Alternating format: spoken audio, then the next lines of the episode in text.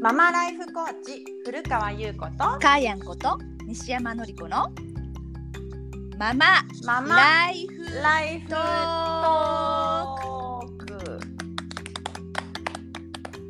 と第7回目です、はい。ゆうこちゃん。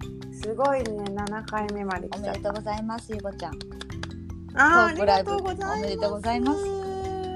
いや本当のりちゃんも本当に助けてくれてありがとうございます。いそれであの会場に来てくださった方はもちろんのこと、あの動画もね購入してくださってる方が徐々に増えてて素晴らしい。本当にすごく嬉しい、うんありがとうございす。ます。すごい楽しかったね。楽しかったね。想像以上に楽しかった。ゆうこちゃんすごい生き生きしてた。ありがとう。楽しかったの。ねすごいよかったうよ。ーん本当にその舞台上でトークライブ、あのトークイベントをやるっていうのは初めてだったんだけど、あの本当想像以上にうまくいったというか、うまくいったね。本当。本当なんかそうだ考えてみたら私ミセスジャパン、えっと、ミセスコンテストね、参加させてもらった時も、あの120点って思ったんだけど、うんうんうんうん。自分のこと。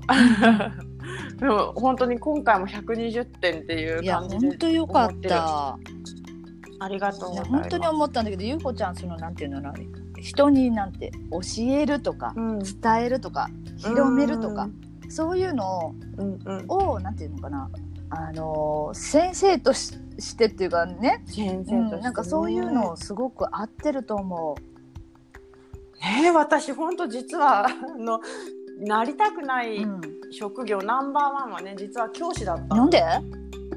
学校嫌いだったからねああそうなんだ。そうなの、うん。でもさわからないもので、やってみたらその私社会人でね、その新卒で入社した会社でも一番最初に抜擢されたのが、あの研修講師だったの。すごーい。えそうでそれが嫌で辞めちゃったのに、ー、なんだそうなの？やっぱりね適性見抜かれてたんだよね。すごい そうでも本当に今はこうやって自分のそのなんだろう好きなことを伝えているっていうのもあると思うし、手応えをすごく感じるんだよね。やっぱりその見てくださった方の反応とかもそうだし、まあ、ずっとブログ書いてきてブログで反応もらえるのも面白かったんだけど、このねラジオもそうなんだけど喋、ったことに対する反応っていうのはものすごく生々しくて、あそれこそライブで。そう。これがねやっぱり面白いなと思って今。そうだね。うーん。あのなんかねあの男女うんうん。まあこのネットラジオなんかもいいと思うんだけどその壇上に立った時になんか違うの？やっぱりゆうこちゃん。えーそうなんだ。なんか、うん。ありがとう。また一段とこうエネルギーがぶわっとこう出る感じがした。う。ん。やっぱりねそうあのミセスコンテストで舞台に上がった時もそうなんだけど、あの自分には舞台が必要だって思った。なるほど。そういうタイプだった。そうかそうか。うん。そう本当にね人それぞれいろんなタイプはあると思うんだけど、やっぱり何かやってみてね、初めて自分に適してるってわかるんだよね。やってみてね。やってみてだよね。そうやっぱり行動、うん。行動何かやってみるっていうのは。そのその行動をさなんていうの実現させる力っていうのがゆうこちゃんすごくて。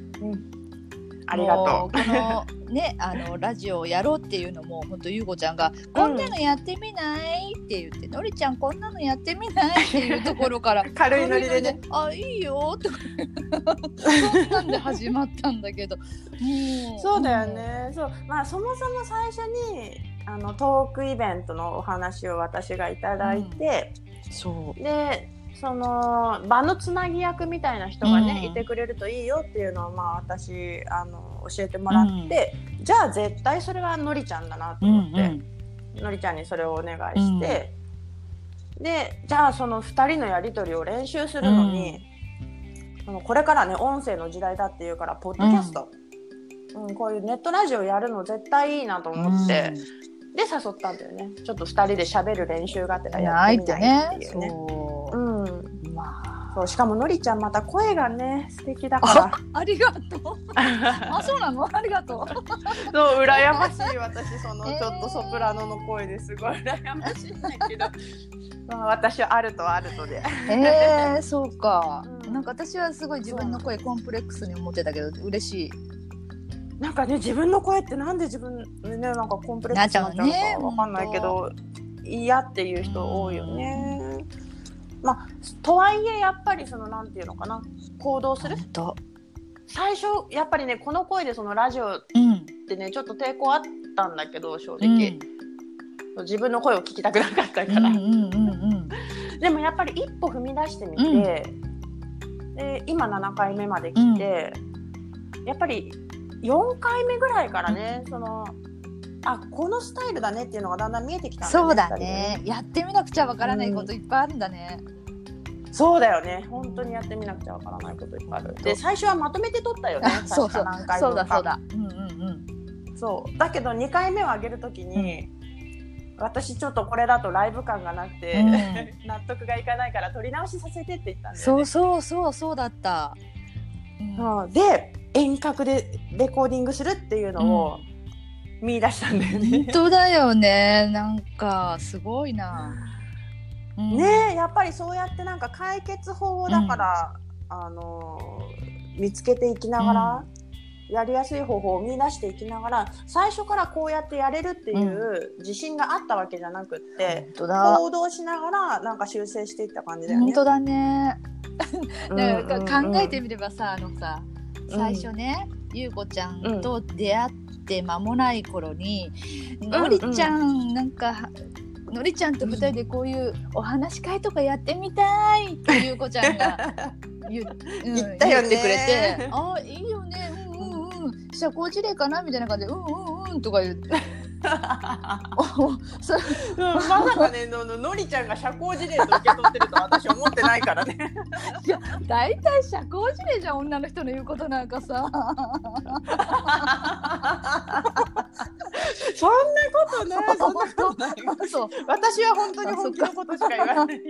私なんかさそういうとこがあってそうなんかうん女の人の言うことなんか大体社交辞令と思ってるとこがあって あでもいそうそれがのりちゃんの話は、本当にそのなんていうのかな。のりちゃんは計算してないところで喋る話が結構面白いのがポロッと出てくるから、これをそのなんだろうなあの計算で出せたら、もっといいと思 う。あそうなんだ。そう計算でというか、うんそのなんていうの。コンテンツをさ、うん。この話受けたみたいのをネタ帳として食べて、うんうんうん人前で話すでもいいしのりちゃんの言葉って本当に人の心にさとと届くからそれは本当にのりちゃんが心から喋ってるからだと思うんだけど。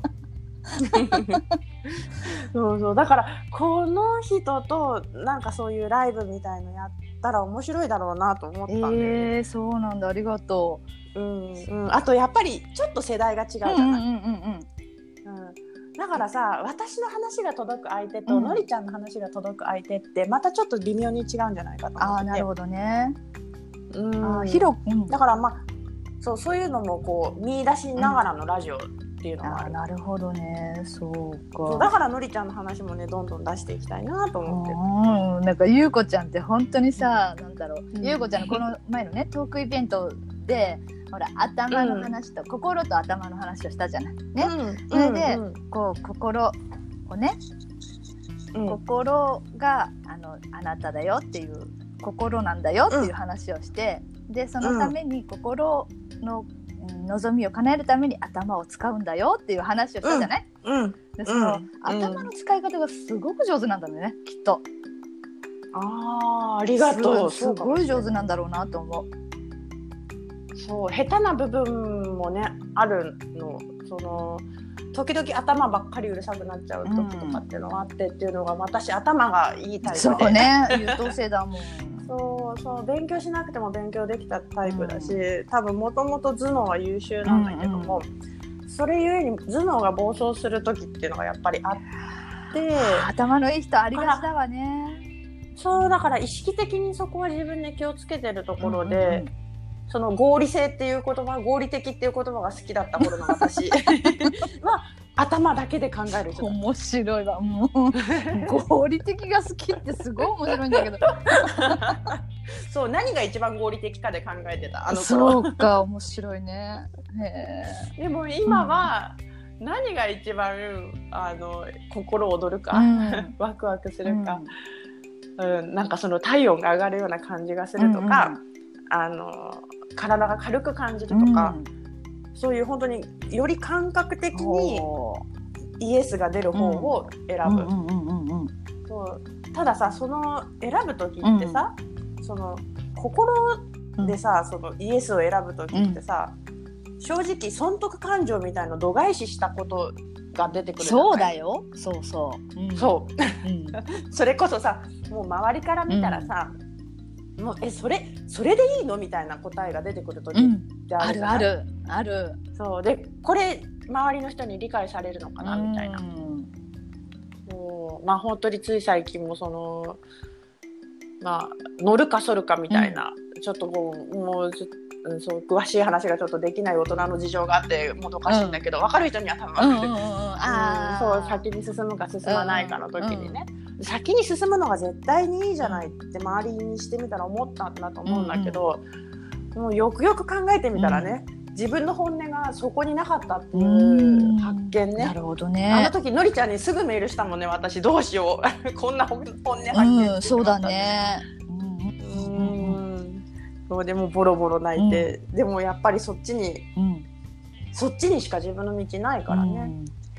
うん。ねで思い切ってだからそ先に進むっていうことを手放して、あの自分の心の声に従うというかね、本音に従った結果が、トークライブトークイベントやりませんかっていうお誘いをいただいたっていう方につながってったっていう本当にわからないよね。そうなんだね。そうそうそう。でやっぱりトークイベントも初めてだったから、今回が初回で、今回自分の中では120点だけど、次はねもっといいの出せるっていうのがもう見える。うわすごい。ありがとう。うん、いやもう本当それはみんなのフィードバックのおかげで。うんすごい。でもなんかねなかなかそのなんていうの、自分がこうしようああしようって思った時にそれを叶えるうん、のってなかなかねできないと思うんだよね。ね。まあと特に私なんかスロースターターでなかなかそのそうすぐにこれをしたいっていうのはすぐ思いつくの,、うんうんうんあの素直な性格だから。いろんなことを、うんうんそうだよね。すごいあるんだけど。アイデアマンだしね。なんだけどそれをえ叶えてくれるのは大体あの周りの人だった。ああそう。でもそれも大事なことそのなんていうのかな。私そのすごくその周りがしてくれるっていうのはめちゃめちゃ大事なことだと思ってて。本当。私もそのトークイベントはね外からいただいた話だったし、そのやっぱ流れに逆らわないっていうのかな、流れにうまく乗る、うんうんうんうんうん。うんで流れにうまく乗るには、やっぱりその道しるべとしては心の声しかない、うん、うん、そうだよね。そうでそこで下手に頭の損得感情とか取っちゃうと、う流れに逆らうことになっちゃうから、うんうんうんうんなんか自分を生かしきれてない気分気分になったあありねうんすると思う。そうそう。ねちょっとこの話もすると長くなっちゃいなっちゃうね。ますけど、すごい、うん、そう。ね、はい、深い話だから。深い話。でも本当に何か一歩を始めてみるっていうのは絶対大事なことで、その一歩始めるっていうのは頭脳のお仕事だし、もちろんね。うんうん。